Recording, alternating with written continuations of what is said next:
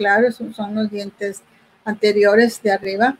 Entonces aquí ya hay destrucción del esmalte, está la dentina expuesta, entonces aquí puede haber eh, dolor, sensibilidad al momento de, tomar algún alimento ácido, algún alimento picante y entonces aquí pues esto se tiene que atender porque pues va a haber dolor. Todo esto llega, esas molestias, todo eso que, se ve en, ese, en la parte del diente eh, más, más próxima eh, se, va a ir afectando el nervio y entonces toda esa, esa dentina que se ve ahí, esa parte amarilla, se tiene que cubrir para que no haya molestia en el niño. Otra situación también son los golpes, las fracturas de los dientes debido, debido a algún golpe.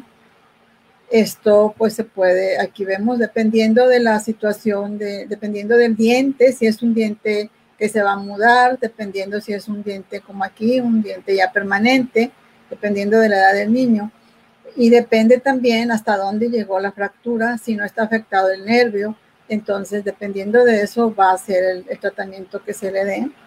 En esta ocasión, pues se ve, se ve que se hizo nada más una, un empaste estético, ¿verdad? tratando de simular el color del diente. No se afectó la, la, la pulpa, que es el nervio, entonces pues es más fácil el tratamiento.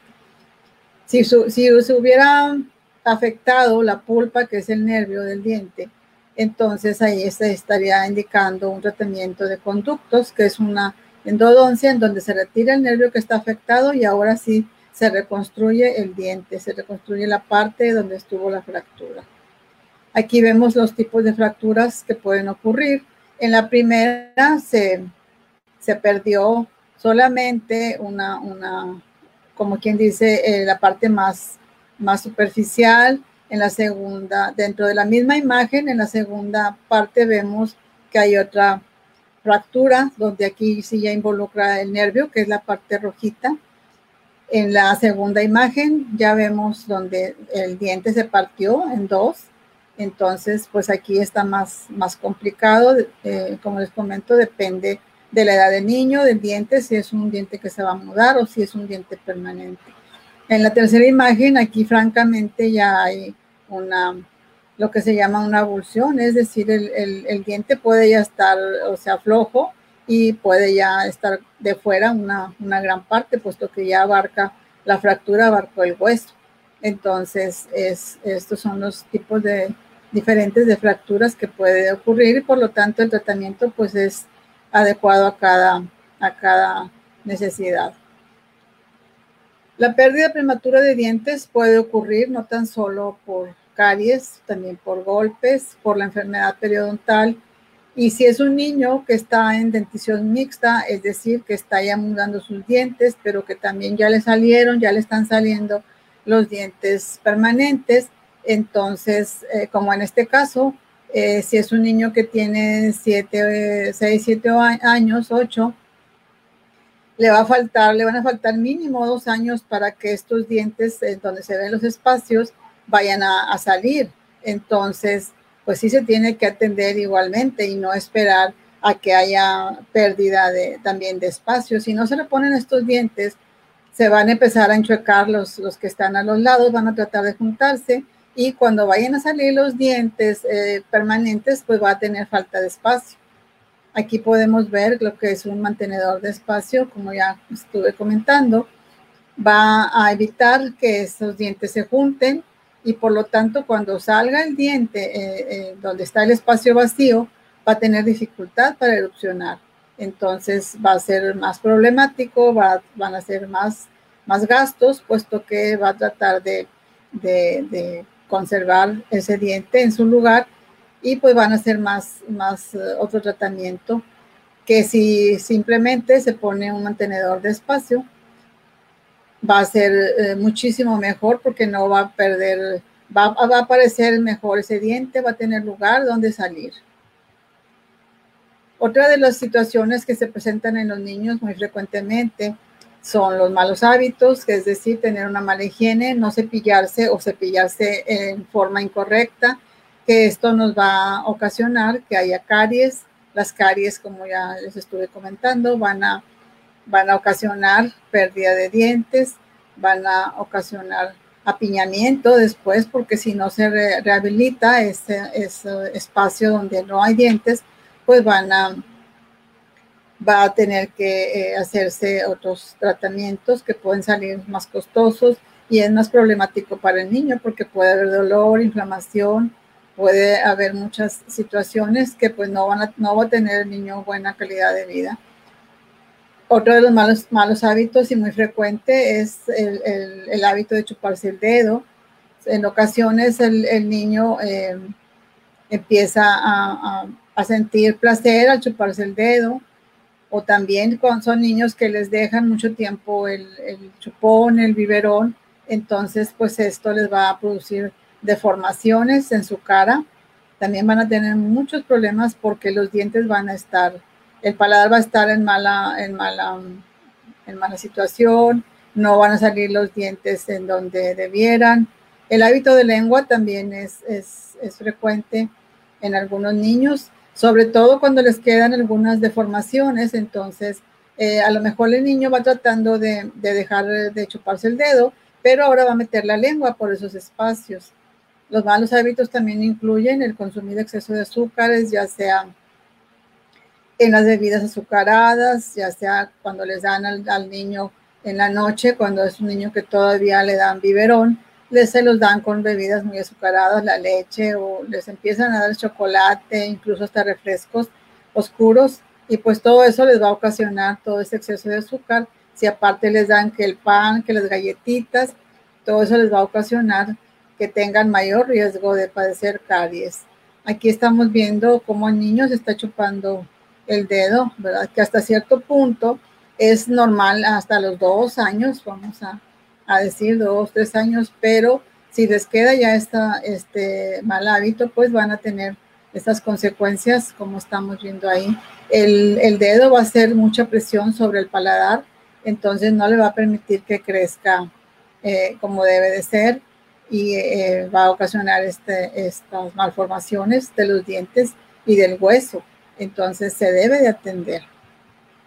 Aquí estamos viendo cómo el niño tiene, la niña en este caso, como se está chupando el dedo, el dedo medio, se le va a notar mucho porque lo va a tener muy, siempre lo va a tener mojado, incluso hasta se le puede deformar el dedo también. Y por supuesto el, paladar, ¿verdad? El hueso de arriba se va a deformar, los dientes le van a empezar a salir chuecos va a tener ese espacio muy grande entre los dientes de arriba y los de abajo porque los dientes de arriba se están abriendo debido a la presión que está ejerciendo el dedo. Entonces, esto, si, se detecta a tiempo, pues sí se puede eh, solucionar, sobre todo que el niño deje de, de chuparse el dedo. Aquí estamos viendo en un niño pero este niño sí se ve que es como que de meses a un año, entonces pues sí es hasta cierto punto normal. La idea es que se le vaya eh, eh, insistiendo, ¿verdad? Ayudando para que deje de, de, chuparse el dedo, incluso para que deje el biberón o el chupón, porque también el chupón puede causar deformaciones muy importantes. Aquí estamos viendo eh, cuál es el tratamiento, se les ponen unas unas rejillas, ¿verdad? Que para que el niño no pueda meter el dedo por ahí y tratar de, de, corregir, ya después primero quitar el hábito y después corregir esos dientes, ¿verdad? Mediante aparatología. Esta es otra forma de tratamiento para evitar el, eh, que se chupe el dedo. Se les ponen unas especies de guantes dependiendo el, el, el dedo que, que sea, cuál es el dedo que se está chupando se les ponen estas, aquí se ve como que una, unas tablillas, pero hay otros tipos de como guante que se les pone. ¿Cuándo debemos de, empezar a, llevar al niño a recibir un tratamiento de ortodoncia?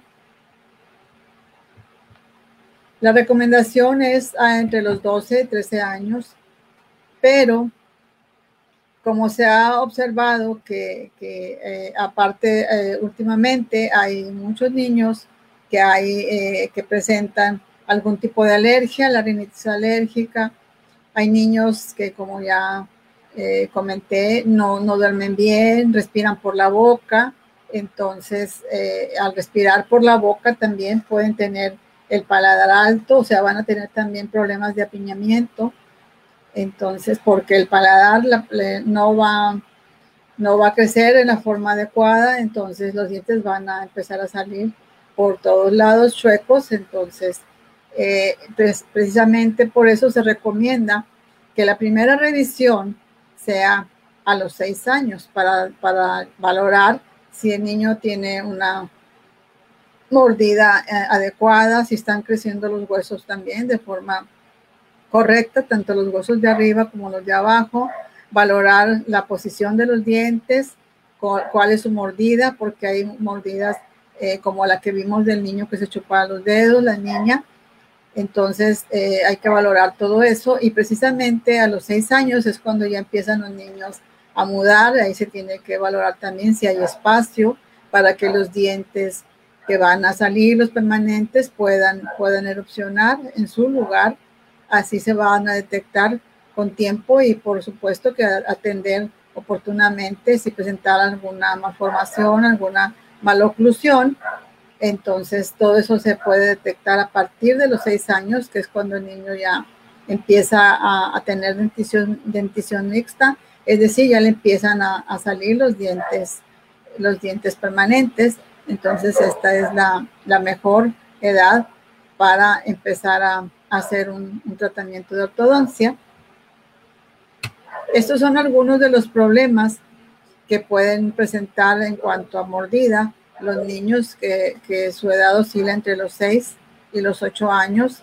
La sobremordida, es decir, los dientes eh, de arriba van a, cubrir casi eh, a los dientes de abajo.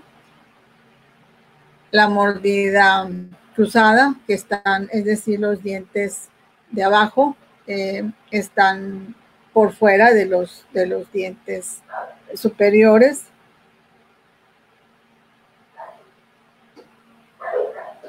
Eh, los dientes en la, en la siguiente imagen están mordiendo borde a borde, es decir, están topando los dientes de, arriba con los de abajo. Eh, hay un espacio en la siguiente imagen, hay un espacio. Hay un espacio entre los dientes. La mordida abierta, como ya les comenté que es, eh, puede ser producto en su, mayoría de las veces del hábito de chuparse los dedos. En otra imagen vemos lo que es el apiñamiento, es decir, los dientes que están saliendo todos empalmados, puesto que no hay una no hay un espacio suficiente por alguna razón ya sea porque hubo una infección, se extrajeron los dientes con mucho tiempo antes de que fuera su, lugar para su tiempo precisamente para, para exfoliarse, para mudarlos.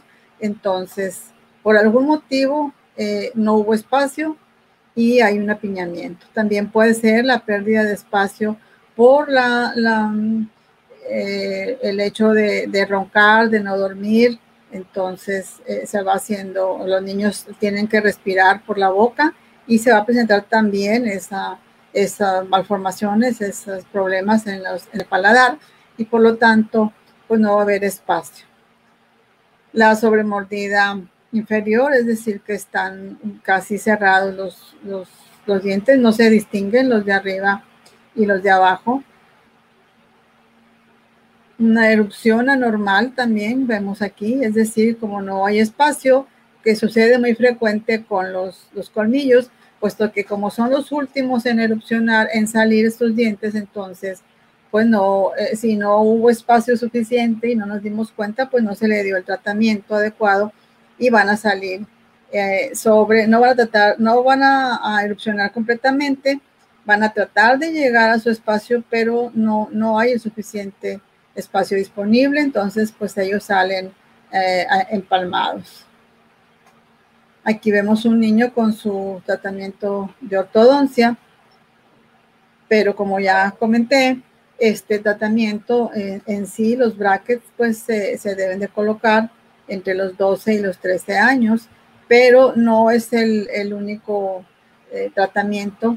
Eh, antes de eso, por eso se recomienda a los 6 años eh, empezar a, revisar los, los, dientes de los niños, los huesos, ver cualquier situación.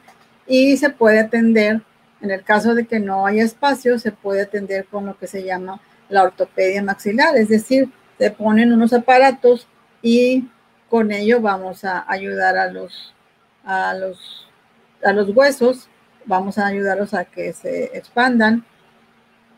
Y vamos a, con este también se pueden empezar a, alinear un, un, poco los dientes, ¿verdad? De manera de que cuando ya se ocupe la ortodoncia, cuando ya se pongan los, los brackets, pues ya sea menos el tiempo que, se tengan que ocupar los brackets, ¿verdad? Porque con esta ortopedia lo que se va a lograr es expandir los huesos, el hueso sobre todo el de arriba. Estos aparatitos van en el paladar y van, eh, van a, usarse dependiendo del tipo de problema que tenga el niño o la niña, dependiendo de qué tanta falta de espacio tenga, que, si, cómo le afectó el crecimiento, de esos huesos, entonces de eso va a depender el, tipo de, aparato que se utilice y es muchísimo mejor para un niño empezar temprano a utilizar estos aparatos.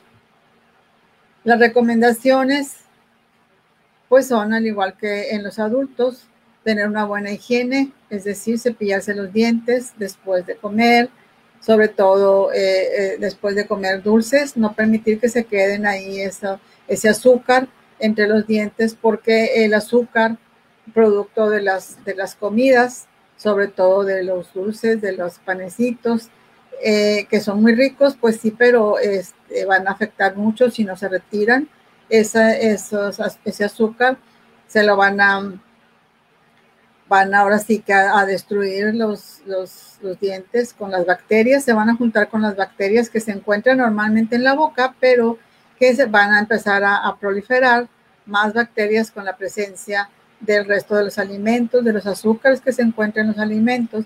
Entonces va a empezar a formarse lo que se llama placa dental, se van a, adherir a los dientes y de ahí va a ser, se van a hacer más duros y eso va a ser un, sarro, así se le llama el sarro dental o cálculo dental, que ya es el mismo alimento que se va haciendo más duro entonces, ya con el cepillado, pues no se va a alcanzar a retirar este, este cálculo, este sarro. Entonces se necesita una limpieza profesional que si no se lleva a cabo, pues este sarro se puede ir adentro de la encía y de ahí que vamos a empezar a tener una gingivitis y luego una periodontitis que puede terminar con los dientes que se tienen que retirar. Se empiezan a aflojar los dientes, va a haber mal aliento también y los dientes pues se van a tener que retirar porque ya se están, se están literalmente desprendiendo solos. Auxiliares para el cepillado, para la higiene oral, pues es el hilo dental, la pasta que debe ser con flúor también en los niños. Llevar, por supuesto, una dieta sana y equilibrada, una dieta que incluya frutas, verduras, que incluya las, proteínas, los carbohidratos, que son los, las ideales, es una dieta balanceada. Y por supuesto tener citas de valoración cada seis meses con su dentista de, de preferencia para detectar a tiempo cualquier problema, cualquier situación y darle un tratamiento oportuno. La limpieza dental, por supuesto, también se recomienda cada seis meses mínimo para que eh, evitar que si ya hay presencia de sarro, pues se vaya a una gingivitis y posterior a una periodontitis con la, consecuencia, con la consecuente pérdida de los dientes. Evitar el consumo excesivo de azúcar, es decir, eh, no consumir tantos bebidas azucaradas o como viene aquí, tantos panecillos, tantas eh, dulces, ¿verdad? Que pues sí nos encantan, pero pues hay que tener cuidado, sobre todo los niños. Una revisión como ya les comenté, mínimo cada seis meses. Aplica también para las personas adultas, para todas las etapas de la vida, una revisión para valorar que, en qué estado, sobre todo en los niños, cómo va su crecimiento, si, si tienen también caries, atenderlas a tiempo, que no, no tengan ningún problema de, si, si, fue por hábito de dedo, que no tengan problema de, de maloclusiones, los refrescos y las bebidas azucaradas, ¿verdad? Evitarlas también, no consumirlas en exceso. Una limpieza dental profesional cada seis meses como mínimo.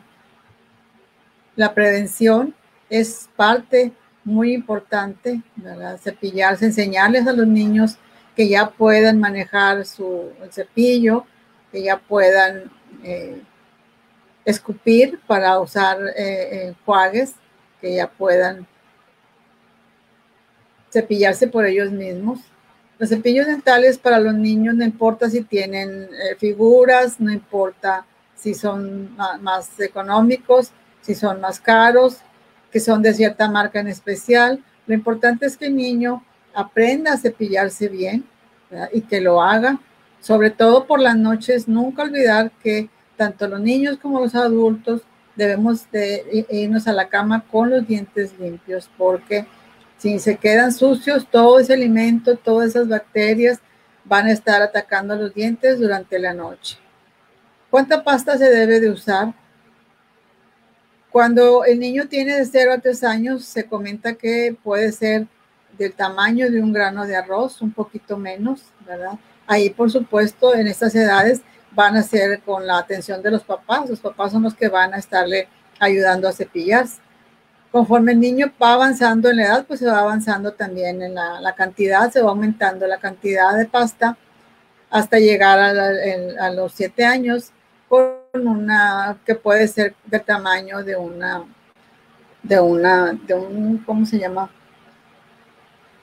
De un frijolito, un poquito menos de un frijolito, ¿verdad? Que la idea es que no sea tanta pasta. La cantidad de la pasta no es tan importante, es decir, no podemos, no debemos llenar el, cepillo de pasta. Lo importante es el cepillado. Y la pasta, por supuesto, que es importante, puesto que debe de tener flúor. Entonces, y el flúor es el que se va a quedar adherido a los dientes. Pero no es necesario, eh, sobre todo en los niños, ponerle demasiada pasta porque les va a dar les puede dar el vómito, ¿verdad? Les va a dar asco y puede niño vomitar. Entonces, pues ya no le va a gustar tanto estarse cepillando los dientes. La prevención, pues es la parte más importante. Aquí incluye el, cepillado de los, de los dientes, incluye la dieta saludable. Eh, el uso del, del hilo, del enjuague. Aquí está la pasta con flúor.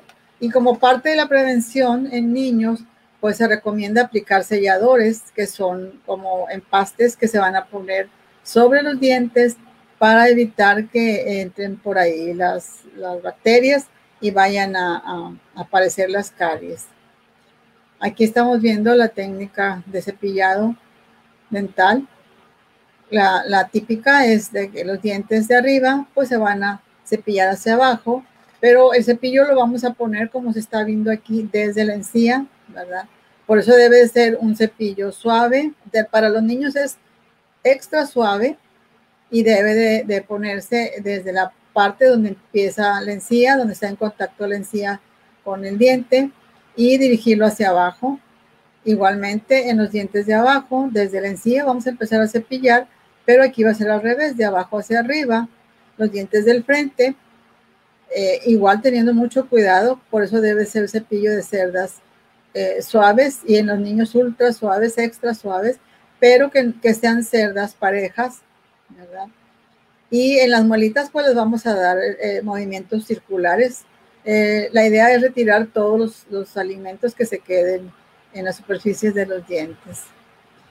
De esta manera nos podemos ayudar ¿verdad? con las, las pastillas reveladoras. Hay soluciones también reveladoras, así se llaman, Pueden venir en pastillas o pueden ser líquidas, que si es una pastilla, pues se le da al niño.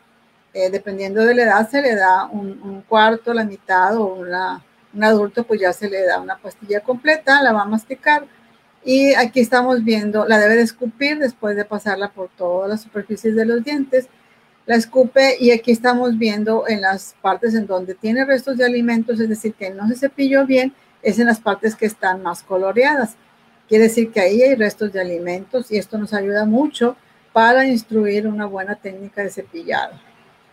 En los niños que todavía no les han eh, salido sus dientes, pero que eh, les están alimentando, entonces la lechita que se les da, pues se les queda igualmente en, en la boca. Entonces la mamá se puede ayudar de un trapito limpio, una gasita, como estamos viendo aquí, se humedece en agua, simple y sencillamente, y con eso vamos a, retirarle el alimento que se le queda en la lengua, que se le queda en toda la boquita. Cuando ya le empiezan a salir eh, el primer dientecito, pues igual con una, con una gasita se le va a retirar conforme va teniendo más dientes el niño, pues ahí se va empleando ahora sí un, cepillo muy suavecito y ahora sí empezar a, retirarle, siempre va a ser la mamá o el papá el que le va a, a retirar este, alimento. De hecho, eh, ya tiene tiempo que se implementó la odontología para el, el, bebé, que así se le llama, y se, se le sugiere desde que eh, la mamá está embarazada, se le sugiere que vaya a revisión y que se le va enseñando ya conforme el niño ya, ya va avanzando en edad, ¿verdad? Un niño incluso que no tiene dientes, se le enseña a la mamá, se le instruye y se le va enseñando al niño, se va enseñando que pues va a haber una persona que le va, en este caso el, el odontopediatra, que es el que va a empezar a, revisarle su boquita, le va a hacer el aseo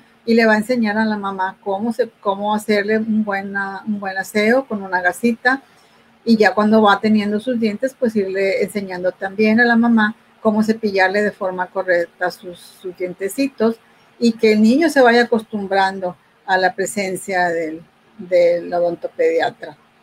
Una boca sana de esta manera pues nos va a evitar muchos problemas, va a permitir que el niño tenga un buen desarrollo, un buen crecimiento, que tenga una buena salud, va a ser un niño o niña sano, ¿verdad? Tiene una boca sana, tiene sus dientes que le van a, cumplir todas sus funciones, es decir, va a poder hablar, va a poder sonreír, va a poder masticar bien los alimentos, entonces eh, va a tener en una palabra salud en general porque eh, la boca pues está conectada, los dientes están conectados al resto del cuerpo, no es, una, no es un órgano aislado. Entonces, si hay un problema en la boca, tanto del niño como del adulto, pues eso va a repercutir en la, en la salud del cuerpo de, de la persona, del niño, del adulto. Entonces, ahora sí que boca sana en cuerpo sano.